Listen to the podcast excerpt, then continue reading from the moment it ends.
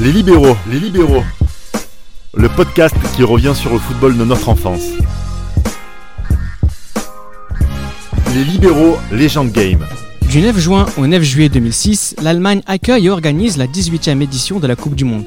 Tournoi international particulièrement intéressant pour notre génération, car il est le dernier grand rendez-vous de beaucoup de nos héros d'enfance. Est-ce en raison du parcours de l'équipe de France, du coup de tête de Zidane ou de la victoire italienne, mais cette Coupe du Monde est pour nous mythique. Dans ce podcast, nous allons vous faire part de nos souvenirs de cette compétition avec Raphaël, Salut les gars. Mohamed Ali Salut tout le monde. et un nouveau dans l'équipe, Nams. Salut. Salut Nams, alors bienvenue dans cette équipe, c'est les libéraux. Euh, on va parler de notre, de notre football de, de notre enfance. Tu connais très bien cette émission parce que tu nous suis depuis longtemps et ça nous fait plaisir que tu nous rejoignes. Merci à vous. Première question, dis-moi ton principal souvenir de la Coupe du Monde 2006. Sois bon, c'est ta première phrase. Principal souvenir, je dirais euh, France-Brésil. France-Brésil. Oui. France-Brésil, pourquoi Pour Zidane ou parce que c'est l'affiche qu'on aime tous et... Euh, le principal souvenir, je dirais même pas le, le récital de Zidane, mais plutôt Roberto Carlos, ce qu'il fait sur le but, main sur les genoux, il laisse passer Henri. Il fait ses lacets. Exactement. Et ça, c'est vraiment marquant à ce niveau-là. On peut pas se permettre de faire ce genre d'erreur. Euh, ses lacets, on en reparlera tout à l'heure quand on fera les quarts de finale de, de- de la Coupe du Monde. Et effectivement, Roberto Carlos est coupable d'une erreur que personne ne fait même en U1, donc euh, c'est assez scandaleux. Alors on va, on va commencer euh, doucement, hein, sans aller trop loin dans les détails. Mohamed Ali, ton souvenir de la Coupe du Monde 2006 Euh, tout simplement euh, Tunisie, Arabie Saoudite. Tunisie, Arabie Saoudite. Ah, non, On précise que Mohamed Ali est saoudien. ah, je rigole. non, non, non, Tunisien, Tunisien. Tunisien. euh, blague à part. Euh, bah, France-Brésil. Hein. France-Brésil aussi France-Brésil. Raphaël, toi aussi France-Brésil ou tu vas me dire le coup de tête de Zidane quand même Bah ouais, forcément, on pensait au coup de tête de Zidane, la panenka de Zidane également. Mais étant amoureux de l'équipe d'Argentine, moi c'est le but de Maxi Rodriguez contre le Mexique. Et Oui. aussi le but de Cambiasso contre la Serbie. C'est des buts qui ont marqué surtout le but de Rodriguez, l'enchaînement contre poitrine reprise du gauche en prolongation. Début d'Argentin, l'Argentine dont on va un peu parler euh, Ouais, sur ce podcast-là parce que euh, on a tous un goût amer avec cette équipe-là, mais on, en reparlera doucement. Alors, cette Coupe du Monde, on l'attend tous, elle est en Allemagne, l'Allemagne qui est un grand pays de football, comme on a dit dans un podcast euh, précédent, ça va être la fête du football. On va parler tout de suite de la phase de groupe. La phase de groupe n'a pas forcément brillé par un football extraordinaire, mais elle n'a pas forcément été euh, coupable d'un football euh, nul. C'est une bonne compétition de haut niveau. Avec, euh, et on commence tout de suite avec euh, le groupe A de l'Allemagne, et avec notamment le but de Lam et de Frings. Ces deux buts nous expliquent clairement que l'Allemagne, à la maison, elle est là pour gagner ce tournoi. Et, euh, euh, et euh, comment dirais-je, euh, mettre en avant leur stéréotype de, de grosses frappes de mille euh, autour des 20, 25-30 mètres parce qu'ils sont assez réputés pour mettre des frappes de loin et, et ils annoncent directement la couleur avec ces deux buts. Et, Contre et- Costa Rica. et contre le Costa Rica. Mais, ils ont- mais l'Allemagne, je te- l'Allemagne a fait une très bonne phase de poule hein, pour le coup. hein. Avec Ouais, ouais. euh, 9 points, euh, 1-0, 3-0, 4-2. Ils ont quand même répondu présent, euh, même euh, au niveau du jeu. Alors, ils jouent contre l'Équateur, la Pologne et le Costa Rica. Nams, euh, l'Allemagne joue à la maison. Pour toi, elle est favorite? Oui, une grande favorite. Euh, dans la lignée de sa Coupe du Monde 2002, juste avant un euro assez, un euro assez compliqué, un euro 2004 assez compliqué. Là, c'est un, un renouveau, un renouvellement d'effectifs. Donc là, je pense que l'effectif était vraiment fait pour aller au bout. Deux éléments importants de cet effectif-là. Le premier, c'est euh, Le- Lehmann titulaire et pas Oliver, et pas, pas Kahn. Donc premier Ouais. fait assez impressionnant. Deuxième Exact. élément, c'est justement le renouvellement de génération dont Nams nous par- euh, parlait. C'est aujourd'hui, on va faire avec Schweinsteiger, avec Podolski et avec Lam. C'est les débuts d'une occupation de la sélection nationale sur euh, les dix prochaines années. Non, non, bien sûr. Après, il faut pas oublier aussi la, la Coupe de Confédération qu'il y a eu euh, un an avant, en 2005, qui a été plutôt réussie, euh, avec une équipe euh, d'Allemagne euh, séduisante, avec des beaux joueurs, euh, des très très bons joueurs même. Et on les attendait vraiment pendant la Coupe du Monde. hein. Groupe B, celui de l'Angleterre, de Sven-Goran Eriksson, dans lequel il y a aussi la Suède, le Paraguay et le Trinité Tobago. Euh, je- on va s'intéresser à deux équipes rapidement. Premièrement, Raphaël, l'Angleterre de Sven-Goran Eriksson, c'est une Dream Team. Bah, c'est une Dream Team, mais comme on l'avait dit dans un autre podcast, la continuité de la grosse équipe de 2004 qui avait perdu euh, tristement contre le, le Portugal avait vraiment tout pour aller loin et c'est pour peut-être pour moi la meilleure équipe sur le papier de, Mm. de cette décennie de l'équipe d'Angleterre et euh, Tu malheureusement as quelques noms en tête pour rappeler à nos auditeurs le euh, fameux trio milieu de Gerard Lampard Scholes euh, Non, 2006, il y a pas de- Scholes, Scholes, mais pff, Beckham, Gerard, Beckham. Gerard- Gerard Lampard Beckham autant pour moi euh, Owen, Ferdinand. Owen qui ne participe pas à cette Coupe du Monde qui se blesse avant, avant au genou Non, Owen qui joue cette Coupe du Monde. c'est c'est euh, oula, c'est euh, oula, Et en tout cas, il y a aussi euh, la Suède dans ce groupe-là Ouais, c'est qui, est, qui est un peu décevante aussi. hein. La Suède, la Suède. bah, la Suède assez, euh, Suède assez moyenne. La Suède est plutôt assez moyenne, mais bon. Se qualifient, mais Voilà, c'est, c'est, c'est- elle est possible. La, la Suède est- se qualifie, mais assez possible. Quant à l'Angleterre, l'Angleterre, une grosse équipe sur le papier. mhm, comme toujours. Euh, on a Walcott qui, qui participe à la Coupe du Monde Qui rentre de et, temps en qui, temps. et qui prend la place de Defoe parce que Defoe, Jermaine Defoe était pressenti pour participer au mondial. Euh, Scholes qui s'en va parce qu'il en avait marre de jouer milieu gauche. Mais c'est toujours le même problème. Mais- Pas d'équilibre. Très beau sur le papier, mais sur le terrain, ça manque d'équilibre, ça manque de. de Mais pour revenir aussi à la Suède, franchement, ils avaient vraiment une grosse armada. hein. Oui, et, oui, c'est- et Zlatan qui participe à, ce- à ce mondial-là. qu'on- Lundberg, une très belle équipe. hein. Ouais, Larson, etc. Parce qu'on connaît aussi les, les tumultes de, de Zlatan en sélection. Et là, il était présent et il était à son apogée. Euh, il jouait à la Juventus à l'époque, juste avant le Calciopoli. Et, et la Suède aussi avait, euh, franchement, avait vraiment des gros arguments pour aller, euh, aller loin dans cette compétition. Alors qu'il parvient à, à- à passer cette phase de groupe. Euh, dans le groupe C, on a l'Argentine, disons-le, l'équipe parfaite. Non, pas parfaite. Le gardien n'était pas parfait. non, mais c'est vrai que c'était l'équipe l'une des plus complètes de cette compétition.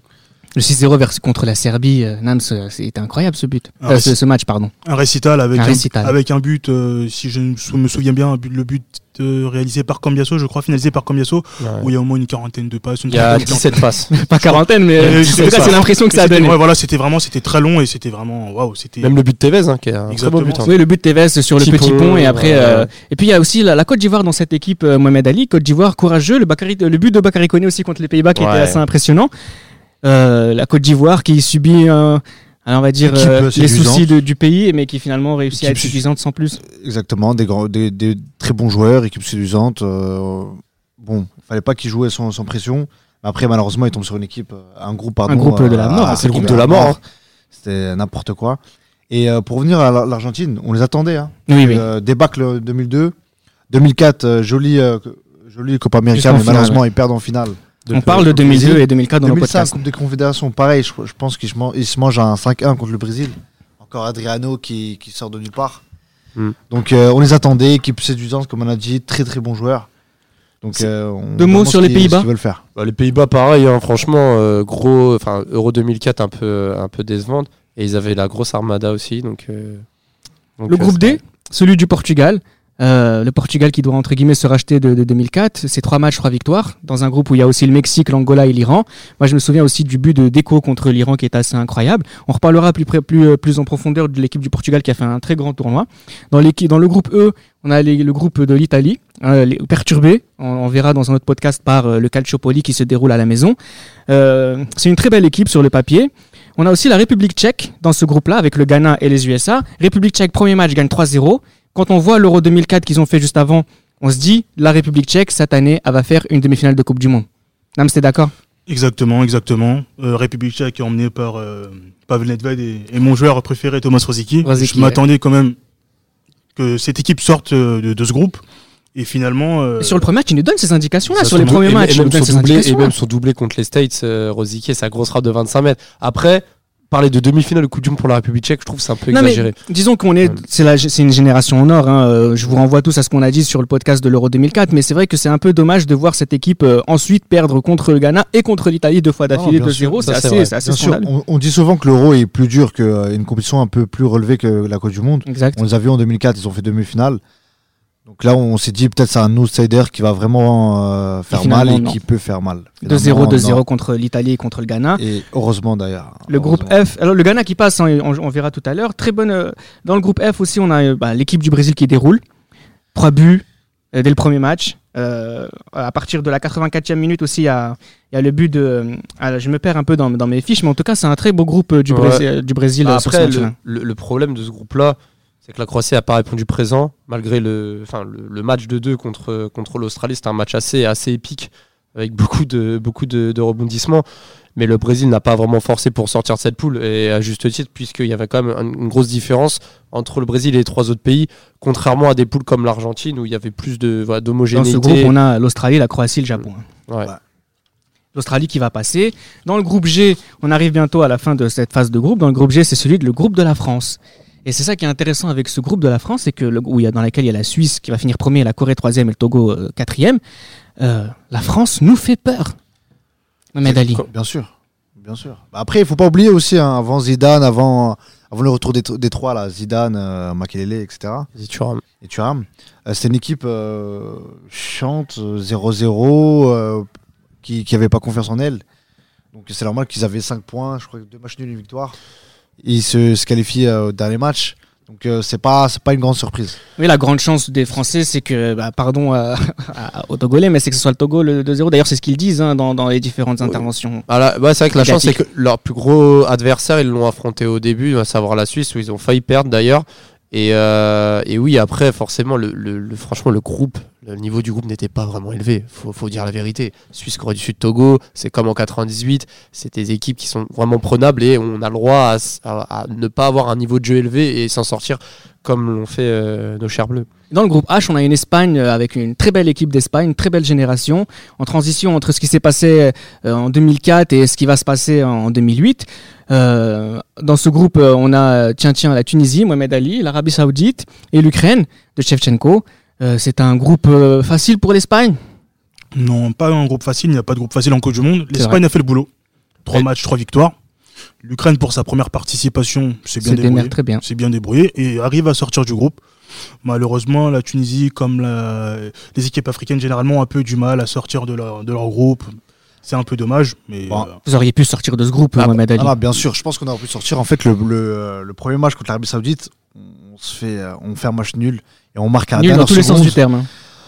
Non Non, on marque, euh, on marque euh, un, un match à la première, euh, première 5 minutes, je crois. 5 premières euh, minutes. Mais vous aiguisez en fin de match. Et voilà, après, on sait, ils, ils reviennent les Saoudiens, tac. euh, Al-Jaber.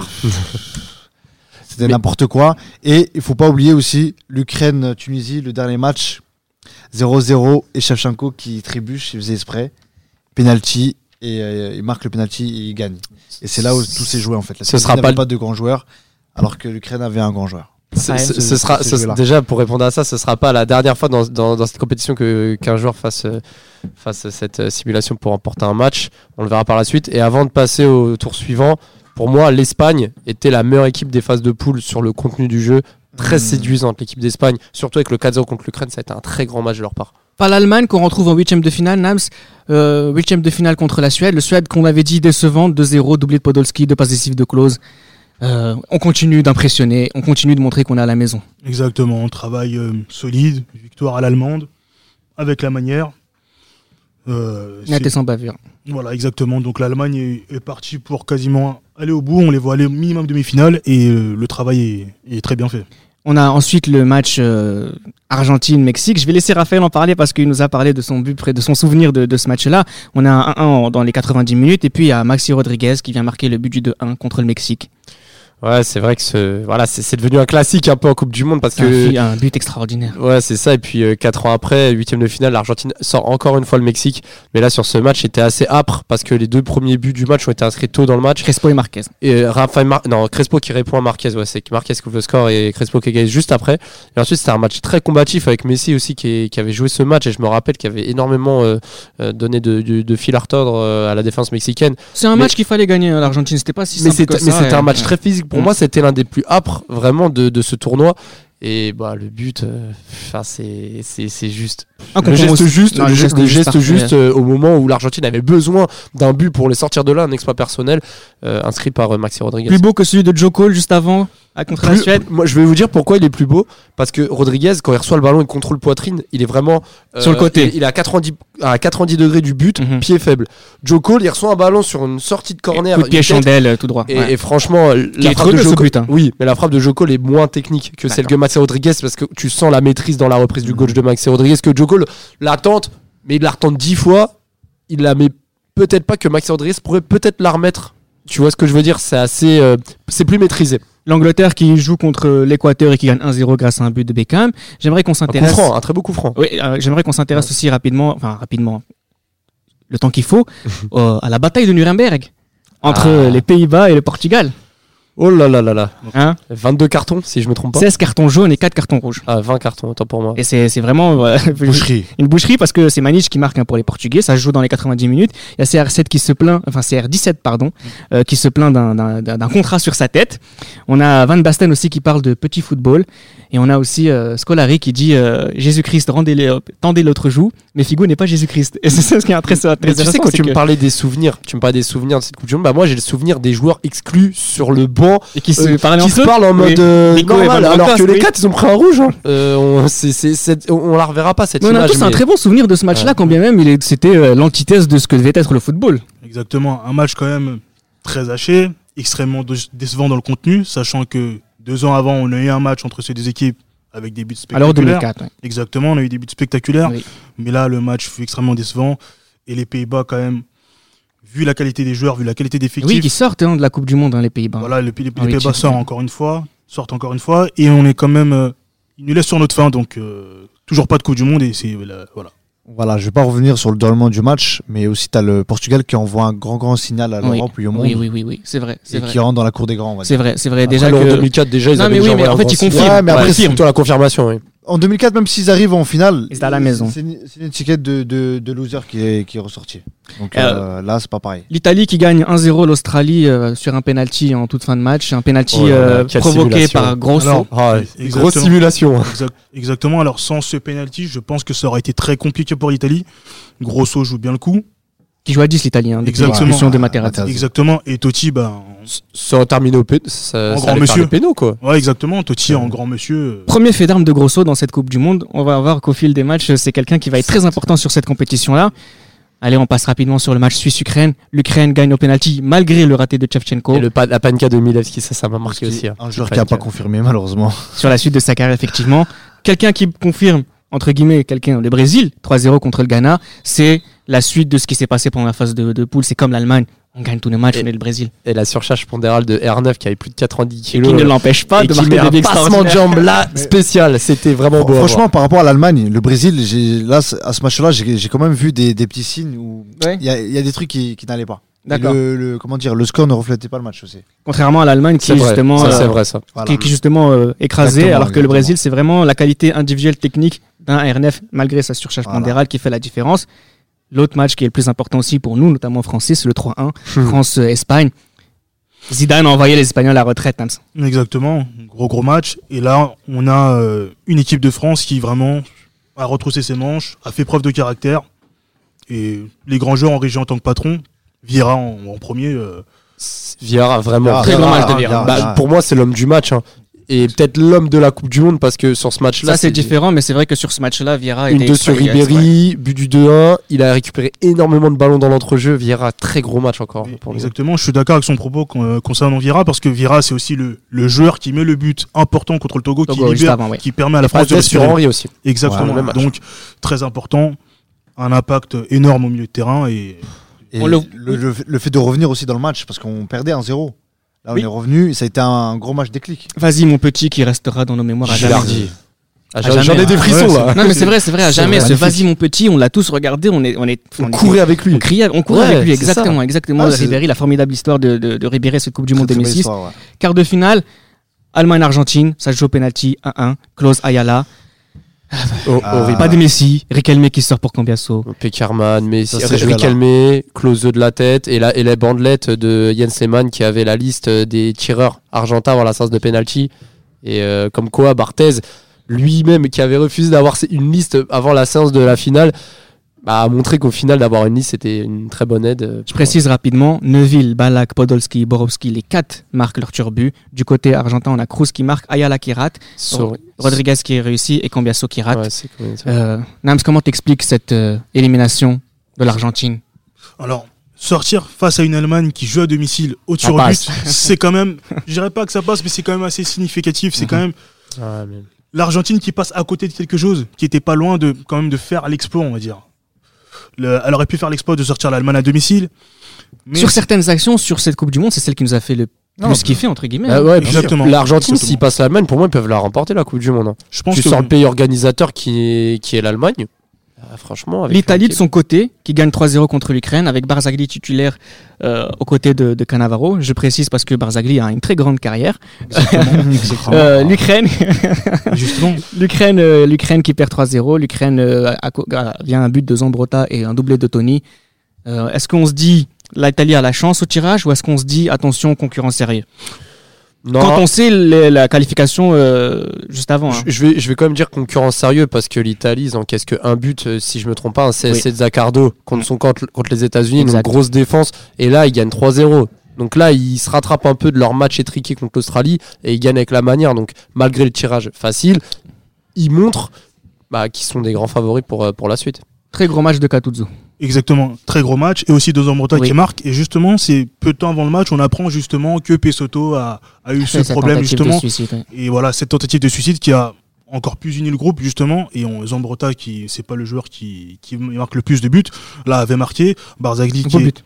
exactement très beau but. Barzagli qui est titulaire euh, pour la première fois Et qui est à la hauteur. et qui est à la hauteur des attentes. Donc euh, là, l'Italie est très sérieuse et c'est c'est très solide. quoi. Moi, je trouve pas trop. Pas trop parce que. euh, Bon, on sait que c'est une, tr- une très belle Tu dis équipe. ça pour l'adversité. Non, non, pas du tout, pas du tout. Voilà, loin de là. On sait que c'est une très belle équipe. On sait que c'est des joueurs à maturité, tout ça. En fait, le, le fait de tomber sur l'Australie et plus l'Ukraine, en fait, ça, ça a été un petit un, un parcours caché, en fait. Mhm. Il y avait encore le Brésil, il y avait encore l'Allemagne, donc on s'était dit, euh, bon, Brésil-Allemagne, euh, ouais. Mais tu vois, l'Italie, ça a été un peu en soum-soum. Et euh, voilà, Bah, ce qui est arrivé en demi-finale. euh, L'autre match aussi qui est assez mythique de cette époque, qui concerne encore une fois le Portugal, c'est le match contre l'Angleterre 0-0 qui se termine au penalty avec un raté de Lampard, de Gerrard et de Carragher. Du côté portugais, c'est Simao, euh, Simao, euh, CR Cristiano aussi qui marque son penalty. On se souvient aussi du rouge de Wayne Rooney. Le rouge, c'est ce que j'allais dire. ouais, parle-en. Ah oui, Cristiano Ronaldo fait tout pour que Wayne Rooney soit exclu. Ah, Le fameux coup au niveau de l'entrejambe là et, et Rona- et, euh, Ronaldo qui réclame l'exclusion de Wayne Rooney. Et dans un autre podcast où on parle euh, de la carrière de Cristiano Ronaldo, Mhm. on, on en reparle, hein, qu'ensuite ils se sont rabibochés par la suite. On, on pensait que ça allait être assez dur pour, euh, pour Ronaldo de revenir euh, dans les camps d'entraînement de Manchester après la Coupe du Monde, mais, mais voilà, ça a été une image qui a fait un peu le tour du monde. Et voilà, ça a montré aussi le tempérament de Ronaldo à, à dénoncer ses amis euh, de club euh, pour remporter, euh, bah, pour Le- remporter euh, l'amour et aller au plus loin hein. possible avec euh, son pays. Dernier match, le Zidane. 1-0 contre le Brésil. Alors là, Zidane qui met, qui, qui, voilà, qui fait un, qui fait un match extraordinaire. Euh, on a tous vu des compilations des centaines de fois de, de, de ses gestes sur ce tournoi-là. On va pas revenir là-dessus rapidement. Vous l'avez dit, hein, Nabs, tu as dit que c'était euh, ton meilleur souvenir. On a aussi le Brésil qui est éliminé. Le Brésil qui a une très très grosse génération, mine de rien. hein, c'est Bah, c'est- en fait, ce qui est décevant dans ce match-là, moi, tu, tu parlais de Roberto Carlos, moi, c'est l'absence de Ronaldinho. Parce que Ronaldinho, c'était son année. C'était son année. Moi, j'ai en tête le coup franc qui rate à 20 mètres de Barthez qui passe juste au-dessus de la toute barre. fin de match. ouais. Mais, mais en tout cas, Ronaldinho, pour moi, sa Coupe du Monde, elle devait, il avait mal commencé sa Coupe du Monde. Et ce match-là, on l'attendait même encore plus que Zidane. Parce que là, vraiment, il devait répondre C'est vrai, présent. Je suis d'accord. Et malheureusement, Ronaldinho euh, s'est incliné devant la majesté. C'est euh, vrai. C'est la majesté exactement ça finalement parce que euh, euh, Ronaldinho est le meilleur joueur de la saison, sans contestation Très possible. clairement. S'il avait gagné cette Coupe du Les Monde, deux on aurait- dernières saisons, même. si on, on l'aurait considéré comme le plus grand de tous les temps, tout simplement. Sauf que là, Zidane, joueur sans contrat, je le précise, C'est- c'est- c'est- fait ce match. Et finalement, il, il, il- dit au monde entier, c'est pas fini, les gars. Non, non, bien sûr. fini. Et en plus, le- sur le but aussi, ça a été travaillé. On sait qu'aussi que. On sait, euh, pardon. Oh là là. Première passe décisive de que- Zidane pour Henri. C'est ça. voilà, c'est ce que j'allais dire. On sait que voilà, la relation, on dit que la relation n'est pas top top. Là, ils ont fermé la bouche à tout le monde. Et aussi, je, je voulais revenir sur le Brésil. Euh, Ronaldinho a, a permis au Brésil de gagner en, en 2002. Là, en fait, j'attendais plus Kaka et Adriano qui, qui portent l'équipe vers le haut. Oui, Adriano, dont on a parlé dans la Copa fait. 2004. C'est vrai que c'est en fait c'est une très grande euh, équipe avec énormément de joueurs et finalement, euh, comment t'expliques cette défaite contre la France? C'est que Zidane. Ah, pas seulement, le Brésil manquait d'équilibre. Euh, Emerson n'était pas titulaire. Euh, L'entrejeu, c'était Zé Roberto Juninho. Juninho, ouais. Gilberto Silva souvent aussi. Voilà, Gilbert aussi sur le banc. Donc, à partir du moment où tu manques d'équilibre, tu as énormément de talent offensif, mais à partir du moment où tu manques d'équilibre, c'est pas possible. Un peu comme le Real des Galactiques, hein. c'est un peu la même Ouais. chose au final. Et Exactement. je voulais revenir aussi, on voyait aussi sur des vidéos que dans les entraînements, euh, la discipline, elle n'était pas trop là. hein. Et ils ont pris la compétition à la légère. Ah, ouais, comme- Un peu comme dans les pubs avec Joga Bonito. Exactement. Et plus même. Exactement, c'est vrai que c'était les pubs de l'époque et on arrive aux demi-finales. Quatre équipes 100% européennes. Allemagne-Italie d'abord, Portugal-France de l'autre côté. La première chose moi qui me vient à l'esprit, on va par- c'est déjà le très très très très haut niveau de ces deux matchs. Oh oui. Exactement. Surtout, très, Allemagne- niveau. surtout. Alors non parce que enfin surtout Si, si, non si. parce que Portugal, les Français le disent eux-mêmes, c'est le match le plus compliqué qu'ils ont eu à jouer Ah oui, je dis pas, c'était le plus éreintant physiquement. Alors parlons de Mais, ouais. Allemagne-Italie, 0-0 90e minute, ça se joue aux, prolongations. Peu Ah. d'occasions hein, pendant ce 80 match, dix match minutes. incroyable. Et on a quand même euh, l'âme qui est, un, qui est un tout jeune joueur qui muselle Cam- Camoranesi. Donc Ouais. euh, Camoranesi quasiment inexistant durant le match. Euh, Buffon qui fait les arrêts qu'il faut, les arrêts qu'il a à faire. Cannavaro qui fait un match extraordinaire. extraordinaire, Excellent. excellent. C'est le meilleur, c'est son meilleur match de la compétition, je pense. Et on a quand même grâce à ça son ballon d'or. exactement et on a quand même Pirlo qui a cette lucidité, qui a cette lucidité de faire une passe aveugle à cet instant du match. Personne n'aurait fait cette passe à part lui. Je pense que oui, personne, personne. Et en plus, c'était un moment où je dirais pas qu'il était sous côté, mais il n'avait pas encore ce crédit.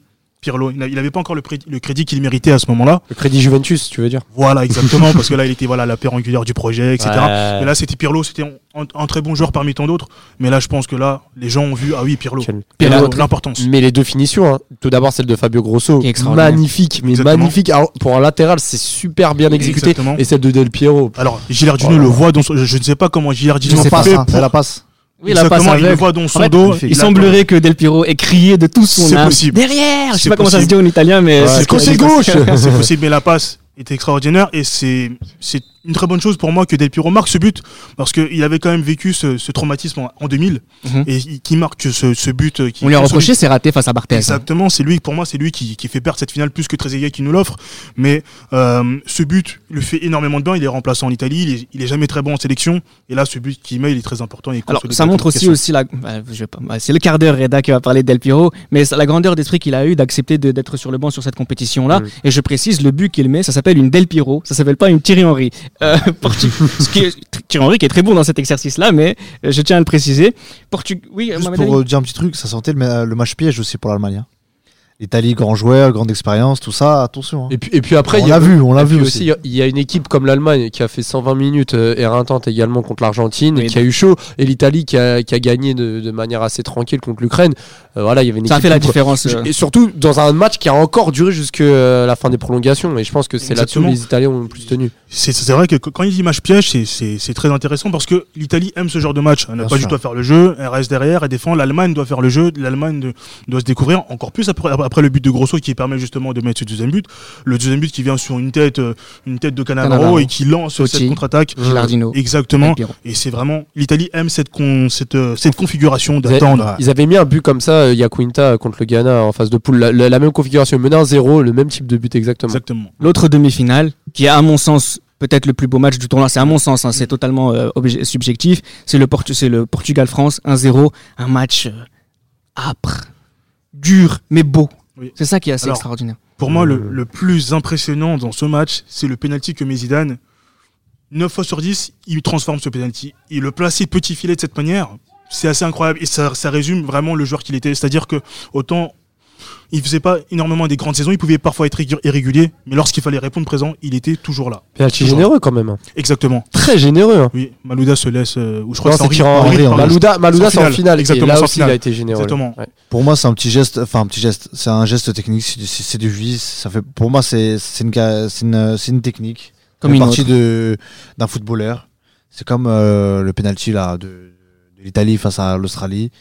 C'est- C'est c'est des petits gestes comme ça qui Ils font la qui- différence. Exactement. L'homme Euh, du, du match, euh, Lilian Thuram. Et Lilian Thuram, très Ouais. gros match. euh, Quel sur ce- match de Thuram. C'est aussi euh, allez, allez, dernière, enfin, un grand moment pour la génération Figo, Cristiano Ronaldo, Deco, surtout Figo, tout Deco, etc. Qui, qui, qui vont, Pauletta aussi, qui fait peut-être avec un meilleur attaquant, certains diront que, que le Portugal aurait fait meilleur. Certains mais- Damas diraient que oui. C'est oui. sûr. c'est sûr. surtout, surtout en 2004, je pense. oui. Alors, le match, euh, on arrive à la grande finale hein, qui, va, qui va opposer l'Italie à la France. Pendant ce temps-là, le match pour la troisième place va opposer l'Allemagne au Portugal. L'Allemagne qui va marquer grâce à deux buts de Schweinsteiger. Bah, presque Et, euh, 3, parce que même le CSC, c'est un- une grosse frappe euh, déviée Et de Schweinsteiger. contre son camp et. Nuno Gomes aussi qui marque. Juste pour revenir à ce troisième match-là, on a vu que Schweinsteiger il a mis le doublé. Il n'a pas été titularisé, peut-être c'est un regret. Et le deuxième regret aussi, le match de euh, Oliver Kahn. Oliver Kahn qui dit adieu à la sélection. hein. Voilà. Ouais. Et on s'est dit peut-être c'était moi- euh, par rapport à Je l'entraîneur. suis pas, d'ac- je suis pas, je suis pas vraiment d'accord parce que ça reste un match de troisième place. Il y a pas la pression. C'est un match un peu où on se libère parce C'est qu'il y a la plus. Non, j'ai dit peut-être. euh, Donc, euh, Ouais, ouais. Voilà. après, je pense que les matchs c'est un bon choix quand même. Finale de la Coupe du Monde 2006, le match qu'on a tous regardé minimum 7 fois, me concernant 14 fois. Ah, Euh, t'as compté oui, à chaque fois je compte. Des fois je regarde parce que je veux voir qui a fait le meilleur match entre Makele et les Gattuso. Des fois je regarde pour savoir le match de Buffon. Des fois, eh oui, on a tous des passions. Revoir la des Panenka. passions Pour la Panenka, bien sûr. Ce match-là, euh, c'est aussi le, allez, ouais, c'est c'est la, c'est le championnat italien aussi qui est à l'honneur. La Juventus aussi quelque part. beaucoup de Euh, points communs entre les Beaucoup de points équipes. communs entre deux équipes qui se connaissent, elles sont grandies Comme ensemble. Comme toujours. hein. Comme toujours, effectivement, c'est, allez, c'est, c'est, on n'attendait pas cette finale, mais c'est une belle finale qu'on a eue. Revanche de 2000 aussi. Beaucoup de d'amertume Ouais. dans les joueurs. Donc, euh, Alors sur ce match-là, euh, bon, je sais qu'on en a beaucoup trop parlé de ce match-là parce qu'on l'a vécu tellement de fois. Euh, vous retenez quoi de ce match-là? Avant d'entrer dans les prolongations dont on parlera à peu près, ce match-là, c'est quoi? C'est le très gros match de, de Pirlo, plus que Zidane peut-être, euh, le très gros match de Hmm. Henri qui parfois par un moment a aussi disparu. Qu'est-ce que, qu'est-ce que Moi, vous retenez de cette finale? S'il fallait retenir une chose de cette finale. Moi, ce qu'il faudrait re- retenir, ce serait. Ah, ça va être compliqué, il y a plein de choses, mais La blessure de Vieira la, blessure de Vieira, j'allais y venir. ou l'entrée de Aloudjara peut-être. la fébrilité dans les corners en première mi-temps de l'équipe de France. Parce que franchement, sur trois corners, il y a eu euh, une barre transversale, un but et un sauvetage. Et ça a montré que les Italiens, quand même, dans le duel et l'impact, étaient au-dessus. Et que ça. Ah, c'était pas bon signe pour la, la suite des, des événements. C'est au tir au but que c'est que c'est scellé ce match-là. Euh, Pirlo, Materazzi, De Rossi, Del Piro, Grosso ont transformé leur penalty. Trezeguet, on l'a dit dans notre podcast, qui a raté le sien. On lui en veut pas? Non, non, on lui en veut pas. Et justement, euh, pour l'anecdote, euh, Trezeguet la veille s'entraînait à tirer des pénalties. Et le dernier pénalty qu'il met, il le tire dans la lucarne. Et là, Dominique lui dit c'est bon, euh, garde-en pour demain. Et il tire sur la barre, malheureusement. Mais euh, pour moi, le, le, le- le fait de match, c'est quand même Materazzi qui marque ce but. Donc, euh, qui, qui grimpe quand même sur Vieira, qui gagne ce duel face Oh à, oui, face à match, très haut. match. Incroyable. Et euh, le fait qu'il expulse Zidane, pour moi, euh, je me dis c'est quand même c'est c'est du vice, hein, c'est du vice, mais tu t'en- tu tu t'expulses le meilleur joueur adverse. euh, c'est il a fait le boulot, il a fait le On boulot. revient pas sur le coup de tête de Zidane. Non, par contre, je vais revenir sur un autre coup de tête. Rapidement. C'est sa, c'est sa tête, sa tête juste avant de, de, de prendre le rouge, le centre de Sagnol et la Ouais. tête de Zidane. Qu'on a eu l'occasion de, Buffon. qu'on a eu l'occasion Et de. Makelele qui disait si ça avait été très aigué en réception de ce centre, il l'aurait mise parce qu'il savait comment l'ajuster. Et en fait, Zidane l'a trop bien prise. Et c'est dommage parce que il a, bah, Makelele avait entièrement raison. Alors, Et cette- voilà. Cette Coupe du Monde, pour notre génération, elle est aussi importante que celle de 98. On va finir les questions rapidement. On va finir ce podcast avec deux questions rapides. C'était un beau tournoi. non, bien sûr, magnifique. C'est le dernier tournoi international qui m'a autant fait Je vibrer. suis d'accord. On a un beau champion. Pareil, ouais. Ouais. Oui, L'Italie, très beau champion. beau. Oui. Eh bien, c'est comme ça que va se terminer ce podcast-là. Je vous invite tous à aller regarder les nombreuses compilations qui existent sur cette Coupe du Monde-là. Il y a eu des buts extraordinaires, il y a eu un tournoi extraordinaire. Les Italiens ont fait un match, un tournoi extraordinaire. Et puis, c'était aussi euh, le au revoir de beaucoup de joueurs qu'on a beaucoup apprécié durant notre jeunesse. Voilà. Et on a notamment Zinedine Zidane. C'était Les Libéraux, un podcast produit par Sport Content en partenariat avec Urban Soccer.